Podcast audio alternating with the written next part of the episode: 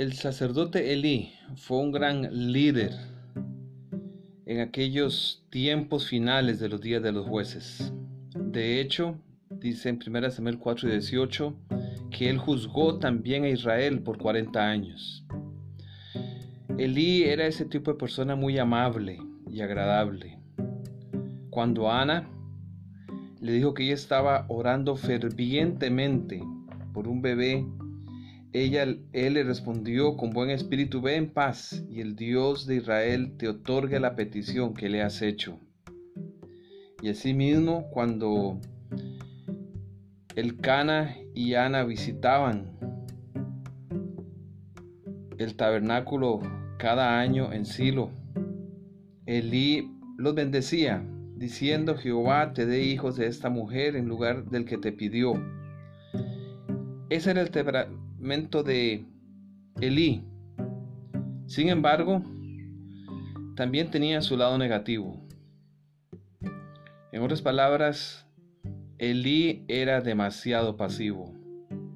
Cuando él escuchó el reporte de la malvada conducta de sus dos hijos Ofni y Fines, él los reprendió.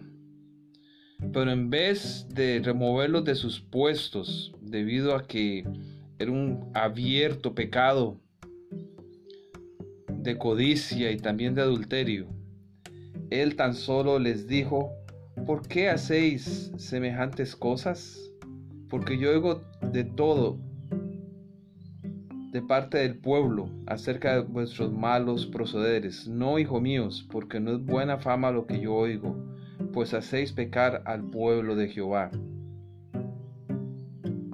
Mas si alguno pecare contra Jehová, ¿quién rogará por él? Este tipo de palabras tan suaves y la falta de actuar con firmeza fue lo que dañó y dañaba a estos muchachos. Cuando el joven Samuel, finalmente en 1 Samuel 3, les reveló el mensaje de condenación para Elí y su familia, Elí tan solo dijo, Jehová es, haga lo que bien le pareciere. Cuando sus hijos fueron a tomar el arca del pacto para salir a pelear contra los filisteos en el capítulo 4, Elí no los reprendió y los dejó tomar el arca. Sí, es cierto, como cristianos debemos buscar el momento y la paz, como dicen Romanos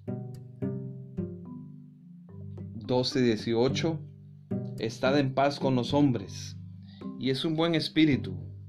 Pero la bondad es muy diferente del hecho de acomodarse a todo, inclusive a los pecados y las malas obras. El gran problema de Elí era que él honraba a sus hijos más que a Dios mismo. Dice allí el texto bíblico en 1 Samuel 2.29 ¿Por qué habéis hollado mis sacrificios y mis ofrendas, que yo más de ofrecer en el tabernáculo y has honrado a tus hijos más que a mí, engordándoos de lo principal de todas las ofrendas de mi pueblo? Elí maleducó a sus muchachos y su historia nos recuerda mucho lo que mucha gente dice hoy acerca de cómo educar a los muchachos.